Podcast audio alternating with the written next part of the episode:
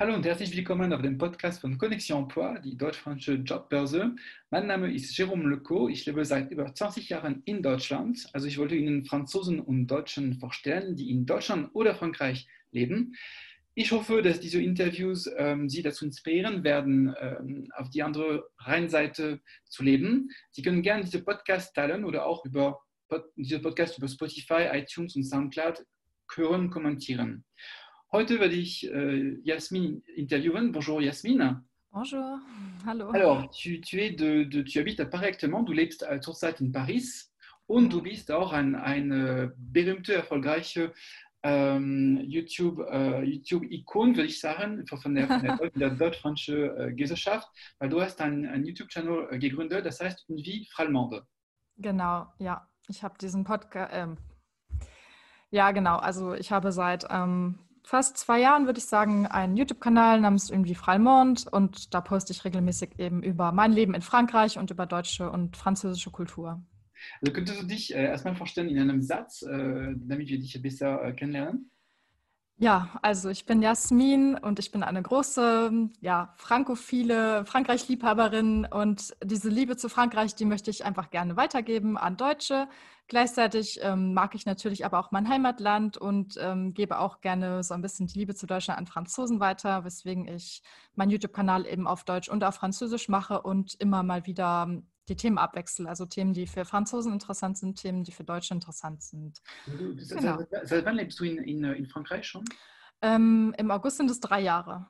Genau. Okay, und du bist schnell dazu gekommen, auch deine Erfahrung zu, zu teilen über, über deinen dein YouTube-Channel. Ja, also mein, mein aller, allererstes Video, das ist sogar schon viel älter, das habe ich 2016 mal aufgenommen, als ich gerade ein Praktikum in Frankreich gemacht habe. Mhm. Dann habe ich aber, dann war ich wieder in Deutschland und erst als ich dann wirklich in Paris ankam, vor zwei Jahren, habe ich wirklich regelmäßig mit den Videos angefangen. Also das war immer nur so ein Ding, was ich ab und zu gemacht habe. Und jetzt so langsam hat das erst eine gewisse Regelmäßigkeit. Ja. Und wie bist du nach Frankreich gekommen? Hattest du schon vorher in, in Deutschland Französisch gelernt?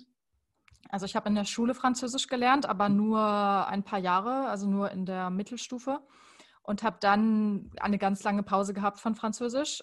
Habe dann aber, also ich wollte es immer gerne weiter lernen und habe dann, als ich studiert habe im Bachelor, entschieden, dass ich Erasmus machen möchte in Frankreich okay. und ähm, bin dann 2014 nach Brest gegangen für ein halbes Jahr. Und, äh, okay, genau, andere Extremität von Frankreich. genau. Und ja, das hat mir super gut gefallen und mhm. ähm, ich wollte dann einfach wieder nach Frankreich zurückkehren und habe dann einen deutsch-französischen Master gemacht. Ähm, das heißt, dass das erste Jahr in Deutschland stattfindet und das zweite Jahr in Frankreich. Da bin ich dann nach Lyon gegangen und habe ein Jahr in Lyon studiert und bin danach geblieben. Also bin mhm. danach, nach dem Jahr in Lyon, bin ich nach Paris gegangen und dort bin ich jetzt immer noch. Was hat dir besonders gefallen in Brest? Mm, also Brest als Stadt hat mir nicht so gut gefallen. Es ist ein bisschen grau und der, der Stil ist nicht so schön, weil die Stadt auch ziemlich zerstört wurde im Zweiten Weltkrieg. Mhm. Aber es gab ein großes Kulturangebot und die Leute waren sehr freundlich und die Bretagne war einfach wunderschön. Ich kannte mhm. die Bretagne überhaupt nicht und die Natur da ist natürlich einfach atemberaubend. Und ja, für mich ist das so ein bisschen mein Frankreich, weil es das erste Mal war, dass ich so richtig in Frankreich gelebt habe. Und ähm, deshalb ist die Bretagne immer noch in meinem Herzen, auch wenn ich jetzt natürlich nicht mehr dort lebe. Und dann die zweite Stadt, das war Lyon. Also was hat dir auch ein bisschen, so, gut, das war auch zum Studieren dort. Äh, das heißt, du, du, du bist als Studentin dort gekommen, aber was hat dir ein bisschen das gefallen dort? Ähm, Lyon finde ich einfach fast die perfekte Stadt. Also von der Größe her, es ist nicht zu groß, aber auch nicht zu klein. Ähm, ein super reiches Kulturangebot. Ähm, die Leute sind freundlich, das Wetter ist gut und vor allem die zwei Flüsse, die Rhône und die Saône, das finde ich wunderschön. Ich liebe Städte, in denen es viel Wasser gibt und äh, da ist Lyon einfach ganz toll. Und es gibt auch einen großen Badesee in der Nähe. Und natürlich die geografische Lage, also man ist schnell am Mittelmeer, man ist schnell in der Schweiz, man ist schnell in Italien und ähm, auch schnell in Paris, wenn man das möchte. Und ja, ich finde, vieles spricht für Lyon. Also eine ganz, ganz tolle Stadt. Und, und dann kam Paris auch ein bisschen später. Ja, also ich war ein Jahr in Lyon und dann durch, eigentlich durch einen Zufall bin ich in Paris gelandet. Ich, ich habe, nachdem ich in Lyon fertig war, musste ich natürlich mir überlegen, was ich jetzt machen möchte nach dem Studium. Und ich hatte dann die Wahl, entweder eine Stelle in Frankfurt zu beginn, beginnen. Ähm, aber eigentlich wollte ich nicht wirklich zurück nach Deutschland und habe mich dann entschieden, dass ich äh, noch ein Praktikum machen werde. Und das war in Paris. Ähm, es war eigentlich jetzt gar nicht mein Plan, nach Paris zu gehen, aber es hat sich eben ergeben, weil es ein cooles Praktikum war bei einem, bei einem Musiklabel. Und so bin ich dann in Paris gelandet, habe dieses Praktikum gemacht und äh, habe dann beschlossen, dass ich noch ein bisschen bleiben werde und ähm, habe dann hier angefangen, an einer Universität zu arbeiten. Genau. Ähm, und hattest du schon damals angefangen, deinen dein YouTube-Channel zu, zu, zu betreiben, zu, zu äh, Videos ja. zu machen? Ja, also ich glaube, angefangen habe ich in meinem letzten Monat in Lyon. Da habe ich so das erste Mal ein Video gemacht, wo ich dachte, das werden mal wirklich auch Menschen anschauen. Und dann in Paris habe ich so richtig regelmäßig begonnen. Am Anfang noch äh, ein Video pro Monat und inzwischen mache ich eins pro Woche. Genau, weil ich einfach, ich hatte viel Freizeit. Am Anfang kannte ich auch noch nicht so viele Leute und das war dann auch einfach eine gute Ablenkung. Und ich dachte mir, jetzt habe ich schon Paris als auch sehr schöne Kulisse natürlich. Und ja. ähm, man kann so viel über Paris sagen, auch also Positives und Negatives. Und ich wollte das einfach gerne, gerne teilen. Und deshalb habe ich dann damit angefangen. Also was, womit hast du angefangen auf deinem YouTube-Channel? Was für Tipps hast du gegeben? Ähm, welche Erfahrungen hast du geteilt? Also ganz am Anfang habe ich viel über das Studieren in Frankreich gesprochen, also über Erasmus, ähm, über ja, Auslandssemester allgemein, was die Vor- und Nachteile am Studieren in Frankreich sind im Verhältnis zu Deutschland. Dann bin ich auch so ein bisschen weiter in Richtung Auswandern nach Frankreich gegangen, weil mhm. ich weiß, dass einfach viele Leute das interessiert. Ich bin natürlich jetzt nicht im klassischen Sinne ausgewandert. Ich habe nicht irgendwie ein festes Leben in Deutschland gehabt und bin dann bewusst nach Frankreich gegangen, sondern so nach und nach. Ja, ein Stieg war etwas leichter für dich, weil du ja, ich war von null an angefangen in Frankreich. Ja, genau. Ich habe nie in Deutschland gearbeitet. Also ich kenne hm. eigentlich. Ja, ich habe nie in Frankreich gearbeitet. Ich habe ah, ja. in Deutschland gearbeitet. ich weiß gar nicht, wie das in Deutschland alles funktioniert. Also wenn die Leute mir Fragen über Deutschland stellen, dann bin ich immer so ein bisschen, hm, keine Ahnung. Ich weiß gar nicht, ich kenne gar nicht so die Unterschiede. Ähm, aber ich wollte gerne eben auch anderen helfen und dann habe ich auch Videos gemacht, zum Beispiel, wie es ist, in Frankreich zum Arzt zu gehen oder wie man einen Job in Frankreich findet. Und dann jetzt später habe ich auch angefangen, ein bisschen persönlichere Videos zu machen. Also ich mache auch mal Vlogs, wo ich so ein bisschen aus meinem Leben zeige oder Viertel von Paris vorstelle. Alles das Interessante ist, dass man, man, man sieht in dem äh, YouTube-Channel, dass es gibt verschiedene Lebensabschnitte von dir. Mhm. Ähm, der Anfang in Frankreich, äh, äh, verschiedene Phasen auch in deinem Leben als Berufseinsteigerin. Ja. Auch du, du stellst dich Frage auch über, über was, was du von Frankreich übernommen hast, auch, weil was sind die, genau. die ja. Sachen, die du, die du, äh, die du als, als Deutsche übernommen hast von Frankreich. Mhm. Also das, das kommen diese verschiedenen Phasen, wo man sich stellt, ja, fünf Jahre schon, zehn Jahre schon, 20 Jahre schon, ah, die Rente. Und was mache ich jetzt? Ähm, also das, äh, das, das gibt verschiedene Phasen äh, eigentlich.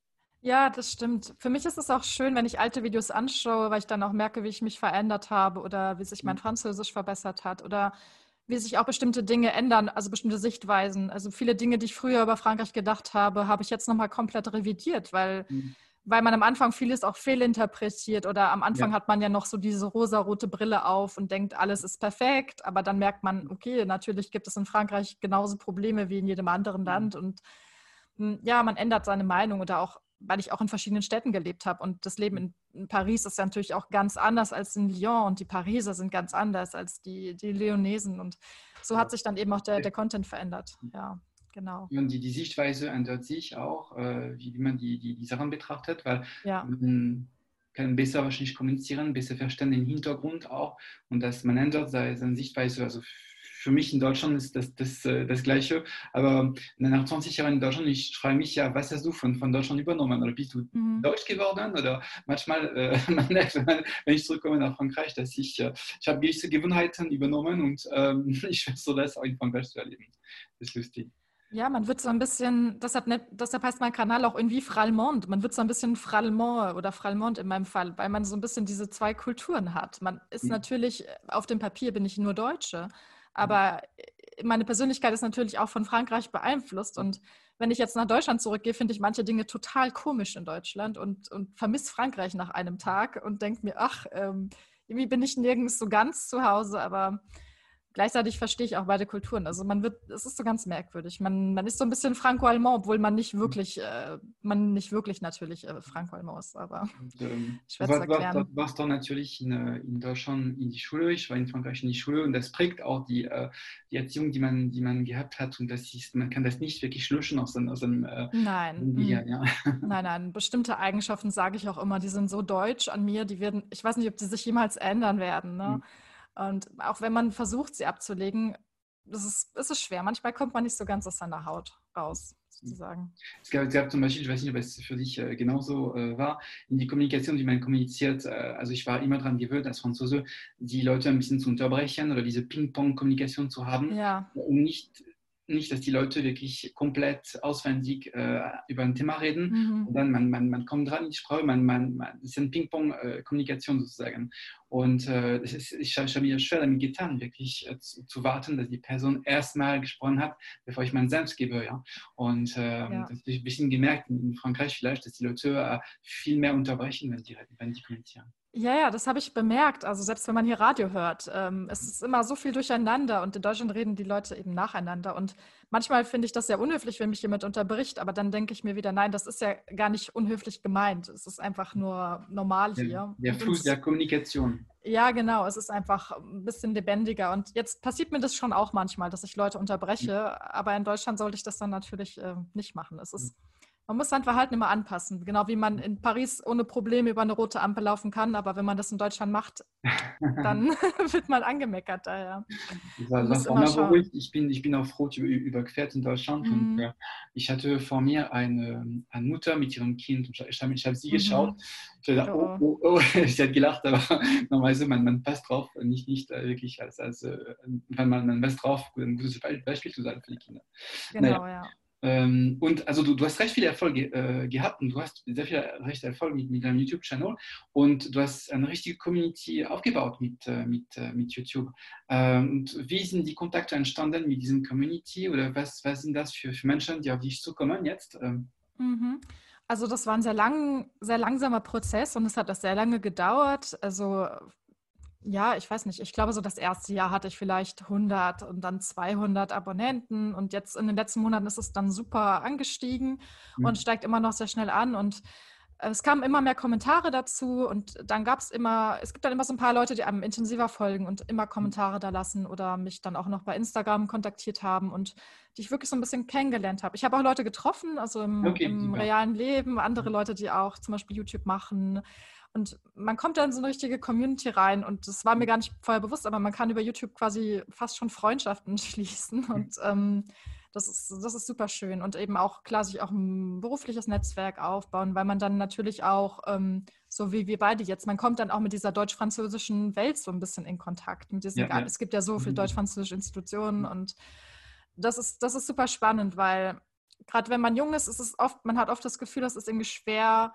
sich gehört zu werden, irgendwie sich verständlich machen zu können, irgendwas vermitteln zu können. Und YouTube war dann für mich eine schöne Plattform, dass ich irgendwie mal was sagen kann, was ich, was ich sagen möchte und meine Passion teilen kann, nämlich eben für das Deutsch-Französische sozusagen. Du kannst wirklich dann Sichtweise äh, geben, ein, eine Sichtweise, ja. die äh, auch authentisch ist, weil es ist deine Erfahrung. Ja. Ähm, und es gibt natürlich die, immer die offiziellen Bücher über die deutsch-französischen Unterschiede und äh, interkulturelle Unterschiede. Aber gut, es ist immer super interessant, wenn man hört die Erfahrung von einer Person in einem bestimmten Kontext. Es ist super spannend eigentlich. Ja, und ich lerne ja auch sehr viel dann noch durch die Kommentare, die ich bekomme, weil ich merke hm. dann auch, okay, das habe ich vielleicht falsch verstanden oder in manchen Regionen von Frankreich ist das ganz anders als, als hier in Paris oder, oder in Lyon, wo ich vorher gelebt habe. Und man muss immer super aufpassen, auch was man sagt. Ne? Man wird auch immer sehr schnell. Ähm, also, oh, ja, nicht mal das, aber dann sagen die Leute, ich sage dann zum Beispiel, es gibt keine Weihnachtsplätzchen in Frankreich. Und dann sagt jemand, doch, im Elsass gibt es ja, Weihnachtsplätzchen. Und dann sage ich, natürlich, natürlich, es gibt immer, es gibt immer Ausnahmen. Ähm, gleichzeitig finde ich es aber trotzdem auch interessant, über Klischees zu sprechen, weil oft ist natürlich schon ein wahrer Kern da. Mhm. Mhm. aber man darf das Ganze natürlich auch nicht zu ernst nehmen. Also ich glaube, gerade am Anfang, also wenn ich jetzt manche Videos anschaue, die ich früher gemacht habe, denke ich mir heute, okay, vielleicht hätte ich das ein bisschen differenzierter darstellen sollen. Oder man sollte vielleicht immer dazu sagen, dass letztlich natürlich jeder Mensch auch irgendwie ein, ein, Individuum ist. Und es gibt eine Vielfalt von Wahrheiten, von, von Absolut und Sichtweisen. Und ich kenne Franzosen, die sind mehr wie Deutsche und ich kenne Deutsche, die sind mehr wie mhm. Franzosen. Und letztlich ist Kultur immer was, was einen natürlich prägt, aber was nicht irgendwie absolut ist. Und ähm, das habe ich jetzt auch dann nochmal sehr viel gelernt. Also es ist für mich auch eine Plattform irgendwie zum, zum Reflektieren, so über meine Sichtweise über Frankreich beispielsweise. Letztendlich, weil es zählt, es gibt nicht unbedingt Wahrheiten, es ist nur der Austausch, was, was das Wichtigste ist, damit die Leute sich damit prägen können und äh, das in ihrem Leben vielleicht äh, äh, mitnehmen können. Ja, genau, das ist es. Also ich versuche mal so ein bisschen gemeinsam mit den anderen ein Bild zu erschaffen, also ein, ein Gesamtbild sozusagen. Also ich sage meine Meinung und dann möchte ich aber auch gerne die Meinung der anderen hören und ähm, bin auch jederzeit bereit, meine Meinung oder was ich erlebt habe, so ein bisschen zu, zu revidieren. Und das ist, glaube ich, auch wichtig. Dass, ich bin natürlich keine, ich bin keine Frankreich-Expertin. Das kann ich auch so nicht behaupten. Was, was ein bisschen wichtig ist, wenn man, wenn, wenn man äh, so von null an äh, auftaucht, ja. äh, wie, wie du zum Beispiel, wenn man eine Art Botschafterin wirst, auch. Mhm. Ähm, es gibt zwar auch offizielle äh, Organisationen wie die Deutschfront Jugendwerk mit auch Botschafter für die äh, ja. Deutschfront Jugendwerk. Aber wenn, wenn, wenn man entsteht aus Netzwerke und, und wenn diese, diese Aufmerksamkeit kommt äh, von dem Inhalt, das ist das Beste letztendlich. Ja, und ich versuche mich auch so ein bisschen abzugrenzen von den, ähm, von den zum Beispiel dem, dem deutsch-französischen Jugendwerk oder so Dingen, indem ich eben einen, persönlich, einen ganz persönlichen Einblick gebe. Also mhm. ich bin ja nicht institutionell oder sowas, sondern ich bin wirklich einfach, ich bin Jasmin. Wenn ihr wollt, könnt ihr ein bisschen an meinem Leben in Frankreich teilhaben. Und mhm. das, ist, das wollte ich machen, weil ich bin ja nicht, also man könnte jetzt sagen, ich, ich habe einen deutsch-französischen YouTube-Kanal, äh, aber ich bin nicht Arte. Arte ist etwas hm. Institutionelles, ja. machen Sendungen und natürlich ist das deutsch-französisch, aber ich, ich mache was anderes, weil ich einfach dieses, ja, ganz, diesen ganz persönlichen, individuellen Blick habe und dann aber eben auch, um, auch ja Kritik daran zulasse. Also so sehe ich mich, würde ich sagen. Ja. Also ich, ich sehe, äh, die, die, Leute können das nicht sehen, die uns hören, weil äh, wir, wir, machen diese, diese Interview über, über Zoom, sodass sie uns sehen. Und ich sehe, dass du auch ein, ein, äh, ein Mikro zum Beispiel von, von, für, einen, für einen Podcast äh, benutzt auch, weil, ähm, also gut, dein Format, das ist YouTube, aber ähm, du bist auch, auch, ähm, auch mit, mit, mit, du hörst auch wahrscheinlich auch Podcast. Ich, ob ich Podcast höre? Ja. Hm, gar, nicht, gar nicht so viele, muss ich zugeben. Also ich ich, ich weiß nicht, also diese Podcast-Kultur ist ein bisschen an mir vorbeigegangen. Ich höre ab und zu mal rein, mhm. aber ich habe nicht so irgendwas Bestimmtes, dem ich folge, ehrlich mhm. gesagt. Mhm. Aber ich finde es toll, Podcast, weil bei YouTube ist so ein bisschen das Problem, dass man immer ein Bild hat und man muss ja immer mhm. drauf schauen, nicht? Und manchmal, wenn man eh schon den ganzen Tag vom Computer verbringt, hat man eigentlich keine Lust mehr. Mhm. Und den Podcast kann man immer so schön beim Essen laufen lassen. Ähm, aber also ich habe bisher leider auch noch keinen Podcast. Ich habe es mir immer überlegt, aber ich finde, mein Format eignet sich irgendwie auch ganz gut für YouTube. Und mhm. mir macht dieses Videografische auch Spaß und das, das Schneiden und mhm. ja. Ich habe gesehen, dass du auch ähm, Kontakt mit anderen Franzosen hatten, die, die Franzosen, die in Deutschland leben. Äh, du ja. hast auch einen Austausch gehabt äh, und die sind, du, du hast auch den Kontakt über YouTube geschafft oder ihr habt euch über YouTube kennengelernt? Ja, also ich kenne mehrere Leute, ähm, ja, beispielsweise Coraline, die auch einen mhm. kleinen YouTube-Kanal hat namens Vivre en Allemagne, die hat mich einfach angeschrieben und gesagt, hey, ähm, ich lebe in Deutschland, wollen wir uns vielleicht mal kennenlernen? Und letzte Woche haben wir uns beispielsweise getroffen, weil sie zufällig in Paris war. Und das war sehr schön. Und andere Leute kenne ich nur virtuell über, über Instagram, weil sie mich angeschrieben haben. Und, ähm also du, du, du bist auch Multikanal in, in, in, deinem, äh, in deinem Kontakt auch. Und du, du hast auch einen Reiseblogger mhm. auch kennengelernt, auch äh, Leute, vor allem Blogger, die, die über Frankreich schreiben, auch ab und zu. Und, äh ähm, also ich habe einen Reiseblogger kennengelernt, der allgemein über Reisen das war auch ein Podcast, ja, genau. Ich habe einmal einen Podcast aufgenommen mit einem Reiseblogger, aber der, ist, der hat keinen Frankreich-Fokus. Ansonsten mit wirklichen Frankreich-Bloggern bin ich nur so lose im Kontakt. Also es gibt so mhm. Leute, die mir folgen auf Instagram und dann sehe ich, was sie machen und so weiter. Mhm. Aber ähm, ich habe sie nicht persönlich kennengelernt. Bei Bloggern ist das ganz oft so ein bisschen das Problem, dass die Blogs sind meistens nicht so auf die Person fokussiert oder man hat kein Bild von der Person, weil die Leute keine Fotos von sich online stellen. Mhm. Und dann, ich kenne ihr Profil, ich kenne die, die Fotos von der Landschaft, die sie posten, aber ich weiß nicht, welche Person eigentlich dahinter mhm. steckt. Deshalb bin ich mehr mit Leuten in Kontakt, die ja, YouTube oder Instagram machen mhm. beispielsweise, weil das einfach visueller ist. Ja. Und wie siehst du die Entwicklung deines uh, YouTube-Channels? Uh, wirst du ein bisschen mehr über Paris berichten oder über, über mhm. allgemeine Themen? Du, du, du bestimmst die Themen je nachdem, was dir auffällt? Also meine Themen, Ach, ich habe es bis heute nicht so ganz geschafft, genau festzulegen, was mein Kanal jetzt eigentlich, mhm. was meine Formate sind. Ich bin da immer noch so ein bisschen am Ausprobieren und schaue einfach meistens so ein bisschen, was hat am meisten Views bekommen, was gefällt den Leuten. Ich frage auch die Leute immer, was sie gern hören wollen. Also ich bin sehr interaktiv. Ähm, vor allem mhm. auf Instagram frage ich immer sehr viel, hey, was wollt ihr denn sehen? Was interessiert mhm. euch? Ähm, zurzeit habe ich ziemlich viel über Paris, weil ich jetzt einfach, ich bin jetzt hier, ich weiß nicht, wie lange ich noch hier bin, äh, ehrlich gesagt. Deshalb ähm, versuche ich jetzt noch viel über Paris zu machen. Äh, aber ich will auch nicht einen zu großen Paris-Fokus haben, weil dann werfen einem die Leute natürlich auch immer vor, oh, Paris ist aber nicht Frankreich. Und das stimmt auch, weil ich mhm. kenne ja auch den Rest von Frankreich. Viele Leute glauben immer, ich hätte nur in Paris gelebt, aber das stimmt ja nicht. Ich habe auch vorher schon eben in Brest und in Lyon und in Straßburg habe ich auch eine Weile gelebt. Mhm. Deshalb ähm, möchte ich nicht nur über Paris sprechen, aber ja, es gibt dann so Zeiten, wo ich mehr, mehr oder minder über Paris spreche und genau. Aber ich bin da, ich bin da sehr offen. Ich mache eigentlich immer das, worauf ich gerade Lust habe. Und wenn ich jetzt Lust habe, über Paris zu sprechen, spreche ich über Paris. Und wenn ich einfach über den deutschen Arbeitsmarkt für Franzosen sprechen möchte, dann mache ich eben das. Genau. Ähm, äh, du, du, du, du, hast gerade gesagt, du wirst nicht so lange in, in, äh, vielleicht nicht dein ganzes Leben in Paris leben. Äh, wo würdest du, äh, wo würdest du dich, dich sehen noch in, in, Frankreich? Würdest du gern leben? Ach, es gibt so viele Orte, an denen ich gerne leben würde. Also ich bin immer so ein bisschen hin und her gerissen zwischen, ähm, also ich finde Straßburg zum Beispiel, da habe ich mal gelebt, da habe ich mal Praktikum gemacht, fand ich ganz, ganz toll. Und natürlich hat man auch so dieses Deutsch-Französische, man kann jederzeit nach Deutschland, das wäre natürlich super praktisch. Gleichzeitig denke ich mir dann aber immer, hm, vielleicht ist das zu leicht, weil das ist zu nah an Deutschland und dann lebe ich irgendwie nur so halb in Frankreich. Lyon fand ich ganz, ganz toll. Also da, da schlägt so ein bisschen mein Herz. Dann mag ich die Bretagne natürlich auch sehr gern, aber die Bretagne und Lyon, das ist sehr weit weg.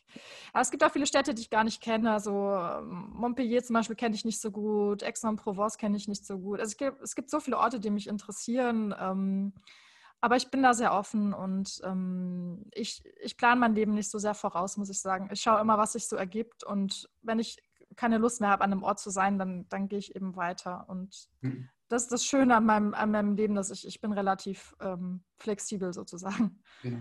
Ja. Und die ähm, triffst du auch, äh, man sagt, dass die deutsch-französische ähm, Deutsch-Freundschaft leidet darunter, dass nicht genug Franzosen oder Deutschen Deutsch oder Französisch lernen. Triffst mhm. du auch mhm. viele jüngere Menschen, die auch noch äh, Französisch lernen wollen? Deutsche, die Französisch lernen wollen, meinst ja. du? Ähm, ja, also ich habe das Gefühl, wenn ich das so ehrlich sagen darf, es gibt mehr Deutsche, die Französisch lernen wollen, als Franzosen, die Deutsch lernen wollen. Also ich sehe da so ein ziemliches Ungleichgewicht. Hm, ja, die Attraktivität, meinst du, dass die Attraktivität für Frankreich ist nicht das gleiche wie für Deutschland? Also ich glaube einfach, das Problem ist ein bisschen, die Deutschen sprechen ja ganz gut Englisch und viele Franzosen, die sich für Deutschland interessieren, die interessieren sich zum Beispiel für Berlin. Und wenn man mhm. nach Berlin geht, dann muss man leider, man muss nicht zwingend Deutsch lernen, äh, zugegebenermaßen. Es wäre natürlich wünschenswert, aber man kommt eben auch ganz gut zurecht. Es gibt inzwischen sogar ganz viele französische Unternehmen in Berlin. Also ich kenne auch Leute, die in, auf Französisch arbeiten in Berlin. Aber umgekehrt ist das ja nicht so. Also wenn man nach Frankreich kommen möchte als Deutscher, dann hat man keine Wahl. Also man muss einfach äh, Französisch lernen. Und dann hat natürlich die französische Sprache auch einfach einen ganz anderen Ruf. Also Französisch gilt einfach als schöne, attraktive Sprache und Deutsch hat dann immer noch so diesen Ruf, dass es schwer ist und nicht schön klingend. Und, ähm, also ich, ja. ich zum Beispiel, die Franzosen haben sehr viel Schwierigkeit, die Geschichte von Deutschland zu, zu verstehen, die, dass Deutschland föderalistisch, föderalistisch ist und äh, ja. äh, dass es nicht so zentralistisch wie in Frankreich ist, dass Berlin nicht Zentrum der Welt ist in Deutschland, sondern nur ja. eine große Stadt in einer Region wie, wie andere Regionen. Und diese föderalistische Blick haben nicht unbedingt die Franzosen. Die tun ja. Ja, ja, das habe ich auch schon ganz oft versucht, Franzosen zu erklären, weil sie immer sagen, aber Berlin, Berlin. Und ich bin immer so, keine Ahnung, die meisten Deutschen interessieren sich gar nicht für Berlin oder vielleicht waren sie da noch nicht mal, weil Berlin ist ja auch einfach ziemlich weit oben in Deutschland und ich komme beispielsweise aus der Nähe von Heidelberg. Hm. Berlin ist für mich weiter als Paris. Ja, ähm, Heidelberg ist eine der schönsten Städte in Deutschland. Also, ja, auf jeden Fall. Berlin. Mhm. Heidelberg ist sehr, sehr schön. Und für mich, also ich mag Berlin total gerne, ähm, aber das war für mich jetzt nie das Zentrum der Welt oder so. Und ähm, ja, da, das, das verstehen viele Franzosen nicht, das, das stimmt. Weil das ist das Tolle an Deutschland, dass egal wo man hingeht, wenn, so wie du jetzt nach, nach Köln oder ob man nach Hamburg geht oder München, man kann überall Arbeit finden, ja. man kann überall was Kreatives machen. Ähm, und in Paris, äh, in Paris, in Frankreich konzentriert sich leider doch ziemlich vieles, vieles, vieles auf Paris. Ähm, es ändert sich jetzt ja auch so langsam, aber nicht, es ist nicht so in Deutschland. Das, das die, die Kulturangebot in, Frankreich hat sich sehr stark entwickelt seit den 80er Jahren. Ja. Es, es, wird sehr viel mehr angeboten regional und nicht mehr so zentralistisch wie in Paris. Ja. Äh, aber trotzdem, die, es gibt wirklich noch einen, einen, Trend, dass das Frankreich viel bestimmt von oben. Man hat es gesehen äh, während der Corona-Krise, dass äh, in Deutschland die, die Krise ist regional auch, äh, mhm. regional auch äh, äh, ja war auch regional von, von, von der jeweiligen Region auch äh, behandelt worden. Frankreich, das kam alles von oben, von, von, von Paris aus. Und, ja, Das, das stimmt. Also ich, ich sage aber auch immer, ich, ich finde einen Mittelweg gut. Also ich finde weder das deutsche System gut als, äh, also das deutsche System ist, finde ich, manchmal schon ein bisschen extrem mit dem Föderalismus. Also mhm. wir haben ja nicht mal das, wir haben ja nicht mal ein einheitliches Schulsystem. Mhm. Und das finde ich dann schon, das ist schon sehr schwierig. Also. Das, das sage ich auch in der, in der, äh, in der, in der Krise, in der, in der Post-Corona. Mhm äh, die, dass, die, dass viele Schulen sind anders in, in, ganz Deutschland und natürlich die, die Franzosen, die kommen nicht zurecht mit dem Schulsystem in, in Deutschland und die, die, die, sehen, dass hier in Hamburg wird, wird man öfter in die mhm. Schule gehen als in, in, München und die verstehen nicht, warum es nicht einheitlich ist. Ja. ja, selbst die Deutschen verstehen das nicht. Also ich, äh, mein, mein Freund beispielsweise beispielsweise kommt aus einer anderen Region, sein Abitur war komplett anders als meins. Wir haben hm. nicht mal dieselben, also da gibt es so viele Unterschiede. Ich kenne nur mein System aus Baden-Württemberg beispielsweise und hm. das sind dann so die negativen Seiten des, des, hm. äh, des Föderalismus. Aber ja, ich, ich sage immer, ein Mittelweg wäre gut. Also es ist schon gut, wenn alles letztlich ein bisschen zusammenläuft, so wie in Frankreich, aber ja, dieses absolute, dass dann irgendwie diese, beispielsweise während der Corona-Krise, diese Ein-Kilometer-Regelung, dass mhm. man nur in einem Ein-Kilometer-Radius in sein Haus laufen durfte, das macht in Paris Sinn, aber das macht auf einem Landhaus mhm. in einer Gegend, wo niemand wohnt, macht das halt keinen Sinn. Deshalb, äh, mhm. ja. Gibt es besondere Gesellschafts Gesellschaftsthemen, die dich interessiert haben, die du entdeckt hast in, in, in Frankreich? Gesellschaftsthemen?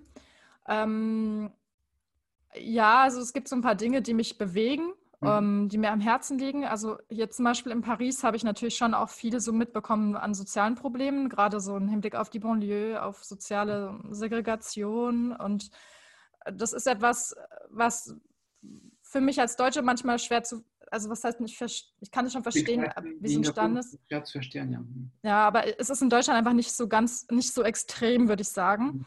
Und das ist für mich schon ein Thema, was mir sehr am Herzen liegt, ähm, dass ich zum Beispiel selbst einfach auf, solche, auf sowas nicht herabsehe oder sowas, dass ich versuche immer auf Leute zuzugehen, egal wo sie herkommen, egal wo sie wohnen. Und ähm, ja, das ist zum Beispiel ein Thema, was mich äh, in Frankreich sehr bewegt. Dann auch Ökologie, mhm. weil Frankreich in allen Ökothemen tatsächlich manchmal so ein bisschen hinter Deutschland äh, herhinkt, würde ich jetzt sagen, oder Dinge anders angeht oder Schwerpunkte anders legt. Das ist etwas, was mir, worüber ich sehr viel nachdenke.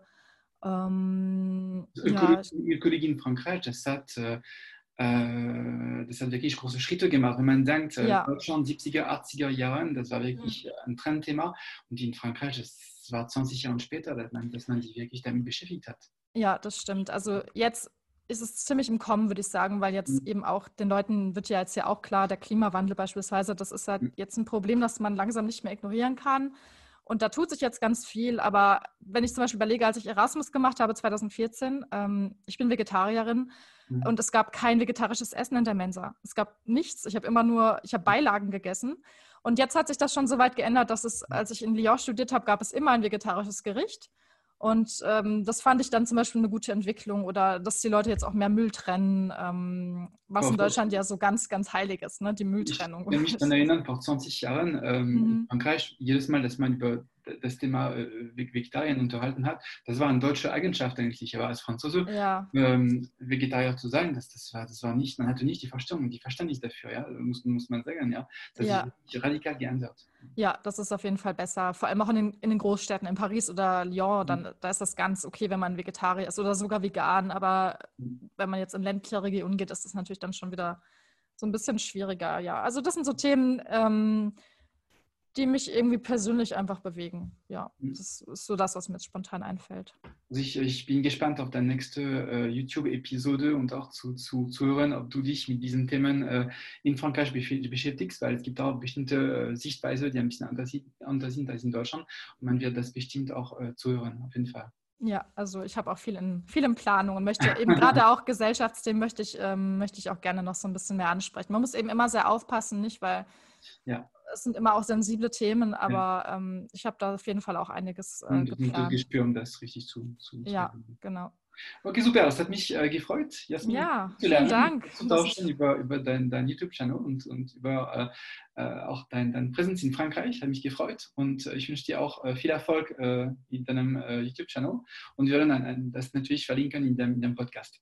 Ja, super. Vielen Dank, dass ich zu Gast sein durfte. Okay, dann einen schönen Tag noch. Ja, Danke. Auch. Tschüss. Tschüss.